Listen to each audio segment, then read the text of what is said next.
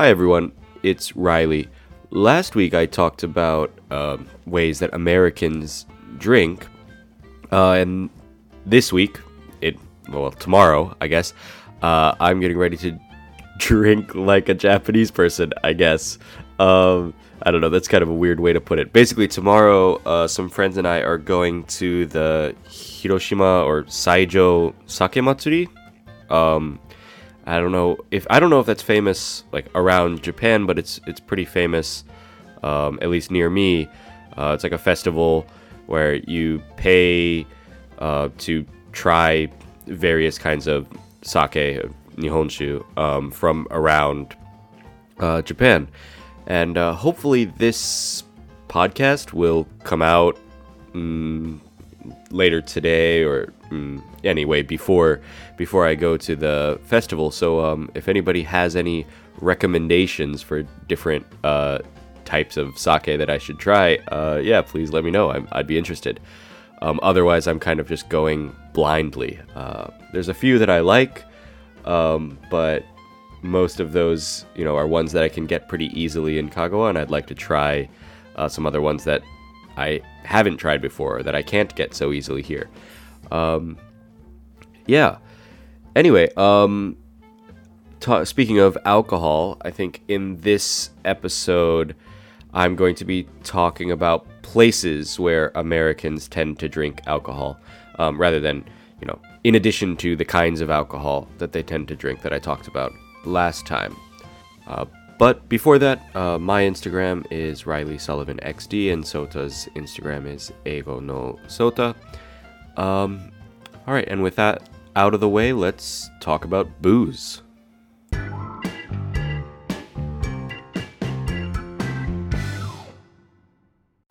Oh, so in the intro there, I mentioned booze. Uh, booze is a slang word for alcohol. Um, if I use a couple more slang words in this episode, which is possible. Um, I'll try to clock it uh, to let you guys know what, what that actually means. Um, but if I forget, uh, feel free to message on Instagram. Um, yeah, and, and, ask and ask uh, if there are any slang words you don't know. Um, but anyway, yeah. So Americans, I think one major difference I think I talked about in last episode is um, Americans tend to drink a lot more at home, you know, house parties or dinner parties, uh, barbecues and things like that. Um, but today I'm going to talk about places where Americans go out to drink. Um, of course, uh, people go to restaurants and people drink at restaurants. Um, but I'm not going to talk so much about that because I'm not sure it's very different uh, from Japan um, for the most part. You know, for the most part at restaurants, people get a bottle of wine, uh, depending on the restaurant, maybe a beer or something like that, but nothing crazy. It's not it's not super different. Um, but I think bars can be a bit different. I think um, bars being a place where people go, you know, specifically to drink. Uh, sometimes there's food as well. Uh, but I think often when people think of a bar, they think drinks first and maybe there's food. Um, now, there's a couple of different kinds of bars. Um, the first one w- that I'll talk about is called a dive bar. Um, so, dive bar tends to be um, less polished. You know, maybe it doesn't look so nice on the inside. Maybe, it's dark. Um, maybe the floors are a bit sticky um, or something like that. Uh, dive bar is basically a kind of bar where people go primarily to drink. And when I say drink, I mean people go there like to get drunk. Um, now, not everyone, you know, is vomiting or whatever, but but like it's it's a place uh, for people who like to drink more than anything else. Um, and so dive bars will often have a few different kinds of beer, but usually not like any kind of fancy craft beer. For the most part, they'll have like your standard Budweiser and American beers with maybe a few imported beers. Um, and then they'll have like easy cocktails, mixed drinks, you know, things like um, what in Japan is called a highball, but what in America would be called like a whiskey soda, or um, you know, like a vodka soda, or uh, what else? I don't know, something like a, a gin and ginger ale, a gin buck, or you know, s- some kind of easy two ingredient cocktails like that. Um, and then probably people would be drinking shots as well. So shots of whiskey or shots of uh, tequila is pretty common. Uh, maybe depending on the age of the person drinking. Probably younger people would tend to drink tequila or lighter, mm, I should say, clear spirits like tequila or vodka. Maybe older people, men especially, would tend to drink uh, whiskey or something like that. Um, probably won't find wine at a dive bar. If you did find wine at a dive bar, I wouldn't recommend drinking it. Um, and yeah, dive bars are often also cheap, of course, because um, they they don't look they're not very fancy, um, and they're you know kind of designed for people to to drink and be able to drink a lot or relatively a lot. Um, so they tend to be cheaper than other kinds of bars. Uh, I remember one that I went to, a dive bar that I went to in New York, had a, a specialty that was um, a shot of whiskey. Oh, they call it well whiskey. So, well is like the part of the bar uh, near the bartender's feet.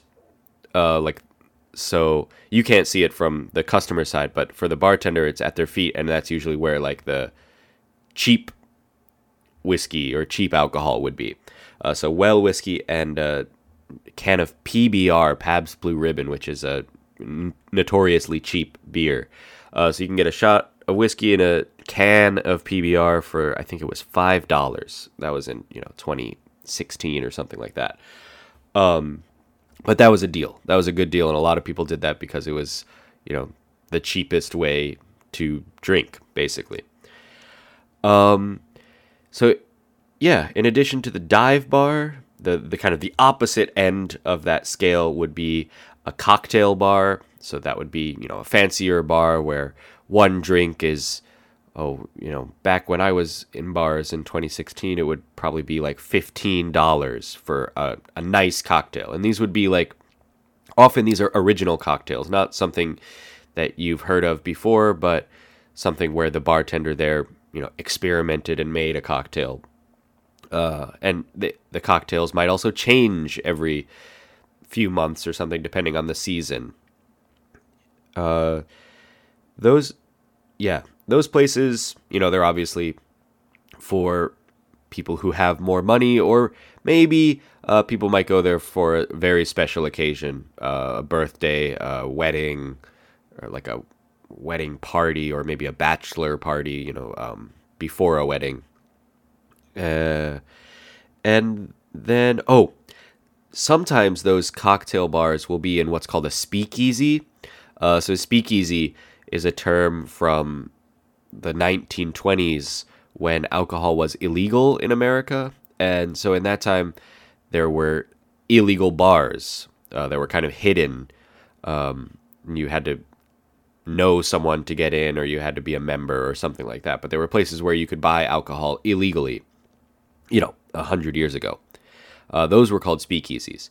Nowadays, what they call a speakeasy is often still kind of members only or only for people who know, but is of course legal. It's it's oh you know it's not a, a crime to drink there. Um, but usually there'll be like a place where there's no sign, so you kind of have to know where the door is. Or I've even been to some places where you'll go to like a regular bar or a regular restaurant and there'll be like a quote unquote secret door uh, that takes you into the other speakeasy bar. Um, and so that's another part of it. Uh, that maybe because of that kind of exclusivity, that secret aspect, it, it allows it to be a little bit more expensive. Um, another one would be another kind of bar would be a brew pub, or so, sometimes called a gastro pub.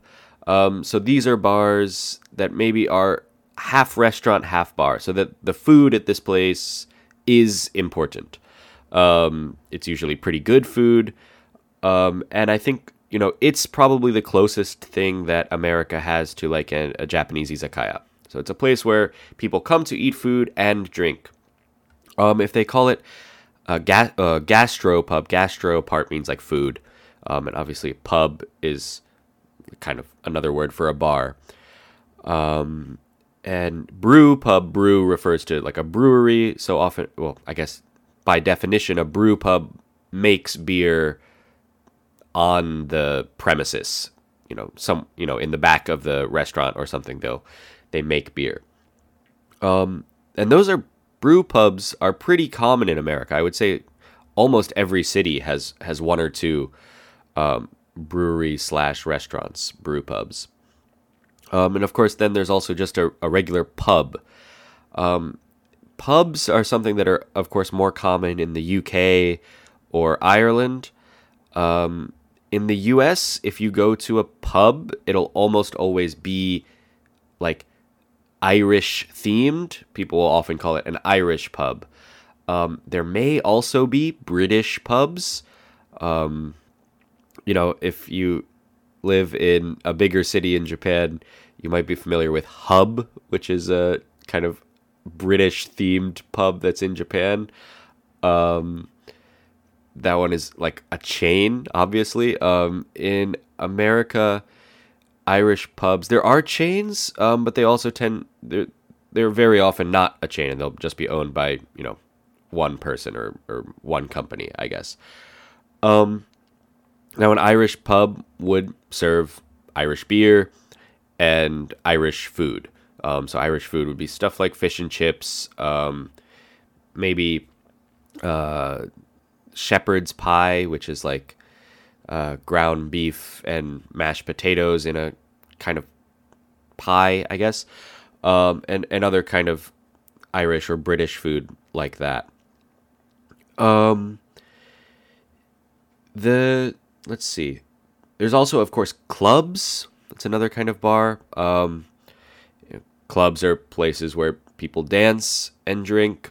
Um, now, often the drinks there are also quite expensive. Um, but I think for the most part, people aren't at a club to drink necessarily. Of course, they drink as well, but the the main reason is to um, either celebrate with friends. People go to a club maybe for a party or something, but often it's to try to mm, talk to men or women, um, try to find dates, and then um, or or dance. Maybe people go to a club just to dance. That's that's uh, definitely definitely happens too. Um, and speaking of dancing, a kind of regional kind of club is called a honky tonk. Honky tonk, which is like a, a club for dancing, but the kind of music is generally uh, country western music. Um, and there's often a live band that'll be playing, you know, country music uh, or f- maybe folk music, you could say. Um, so people will often go to that honky tonk and they'll wear like country western clothing. So cowboy boots and a flannel shirt and maybe a cowboy hat or something like that. And that sounds like dressing up and like a costume or something. And maybe in some parts of America, in the North, there might be a place called a honky tonk where people are supposed to dress in country western clothing or something. And in that case, it might be kind of a costume. But um, they're more common, you know, in, in Texas or in other parts of the South. And I think there it's it's not really a costume, but it's it's genuinely how people dress uh, a lot of the time. Uh, but maybe when they go to the honky tonk, they kind of bring it to the next level, an extra level of of cowboy. Uh, I don't know, cowboy flair, I guess you could say. Um. Yeah. Uh that's about all of the main ones I can think of for different types of bars. Of course, um, there will be different bars that like specialize in something. Um, you know, wine bars, or um, you could go to a bar that like specializes in tequila or in rum or something. Or, yeah, of of course those things exist. Or there might be like theme bars. You know, um, a a bar that is themed around I don't know. I'm trying Mickey Mouse or something like that. I I don't know why that example came to my head, but you know, you could imagine there's some kind of bar that has a theme where the owner is a really big fan of some movie or some character or something like that. That could maybe happen. Although I think that kind of thing is more common in Japan than it is in America. Um yeah, another kind of bar that I think kind of falls into the dive bar category a little bit uh, would be like the chain restaurant bar. Um, so there are chain restaurants that I guess are most similar to like Japanese family restaurants. Um, so those would be in America. They're called like um, Fridays, Applebee's, Chili's. Those are the names of of some of these restaurants. Um, but these restaurants will have a bar attached to them.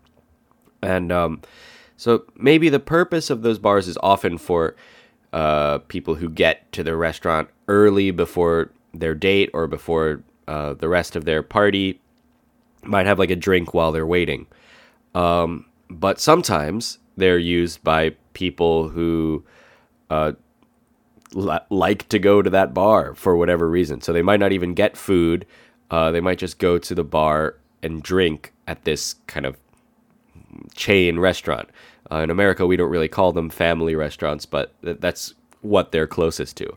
Um, and those places tend to be close to dive bars in a way. The drinks tend to be pretty cheap, and the people who drink at them regularly tend to be people who want to drink a lot. Um, yeah, okay. Um, this is getting a little bit long for a solo episode, but the last thing I want to talk about is a sports bar. Um, so sports bar is really common. Um, it's when if I would go out to a bar with my dad, um, it was probably a sports bar. So it's a place where they serve food, um, but the main purpose is to drink and watch sports. Um, so the bar will have TVs all over the place so that no matter where you sit, you can see a TV. Um, and often there will be multiple sports on at the same time. So, you know, there might be um, some TVs will be playing football, some will be playing baseball. Um, there might be different football games on uh, because, you know, there might be like fans of one team uh, in this area, but there might be an important game going on so that they should play both games for people who are interested. Um, yeah, I remember when I was going to sports bars, my dad uh, was a fan of the Chicago Bears, and we lived in Maryland, where the two big teams are the Baltimore Ravens and the what are now called the Washington Commanders. Um, so for us, when we would go to a sports bar, my dad would have to ask if they could play the Bears game because usually we would be the only uh, Bears fans in the bar. Um, but anyway, uh, this is where I want to talk a little bit more about bar food. I think many bars will have some of, if not all, of this kind of food, but sports bars definitely have this food. So um, the, the main one would be chicken wings. Um, so chicken wings in America are, you know, kind of similar. The wing, I guess, is the same part of the chicken that is used in Japanese tebasaki, but in uh, American wings, they also use what's called a drumstick, which is a part of the leg of the chicken. So usually chicken wings have both wings and drumsticks. Uh, and then those chicken wings usually have a sauce. Maybe the most famous one is like buffalo chicken wings. Buffalo chicken uh, is like spicy, um, an orange, kind of famous. Uh, but there might be other sauces. Uh, there's a, a famous sports bar chain called Buffalo Wild Wings, uh, or B Dubs, people call it. Um, and that one is famous for having like a 20 different kinds of wings or something like that. Uh, different sauces for wings, I mean. Um, of course, burgers will be common in, in pretty much every bar that serves food, and fries. Um, most bars will have nuts that they serve you. Um, there's kind of a, a stereotype that American bars serve peanuts and that people like break the peanuts and then throw the shells on the floor. I'm gonna be honest, I, I don't think I've ever seen that at an actual bar. in America. Um, there was a restaurant chain uh, called, I, I think it was Texas Roadhouse. It's like a steak chain themed like Texas. Um, and that place you could do the peanuts on the floor.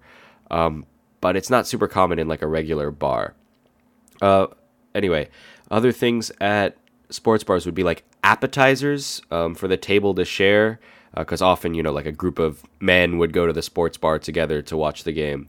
Uh, so they would eat like a, a big plate of different appetizers uh, usually kind of fried food usually not healthy food.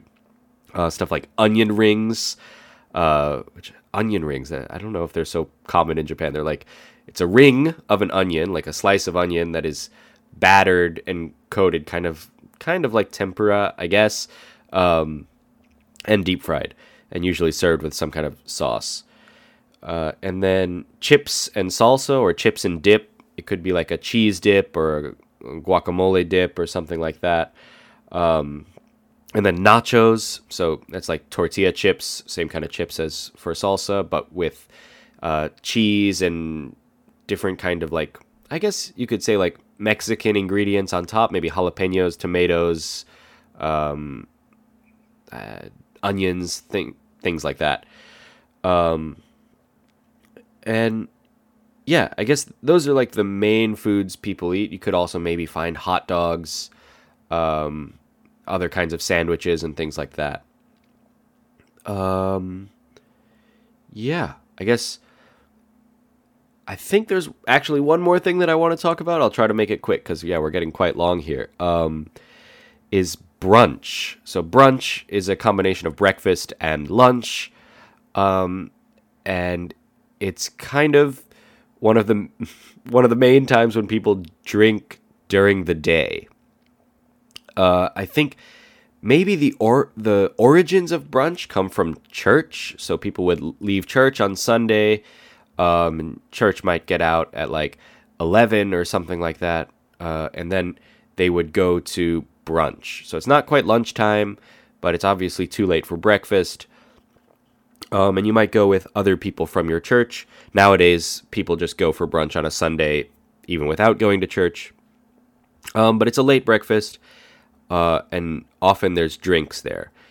Uh, you can drink beer or something like that, is kind of normal, but the most common thing to drink would be mimosas and. Um, oh, I'm blanking on the other one. Bellinis. Sorry, they're called Bellinis. Uh, mimosas are orange juice and champagne, and Bellinis are peach juice and champagne. Um, and those are two drinks. It's kind of weird. You you would almost never find someone drinking that outside of brunch. I don't think I've ever seen someone order a mimosa at night at a regular bar. They're pretty much only drink, only drunk at uh, brunch. Um, yeah, and I think that's all I have for different places uh, to drink in America. This, as I've mentioned a couple times, this episode went a little bit long, so I'm not sure if it'll be split into two. Uh, but anyway, I hope you enjoyed it. Um, and if you have any questions or comments, feel free to let me know. Thanks for listening. Bye.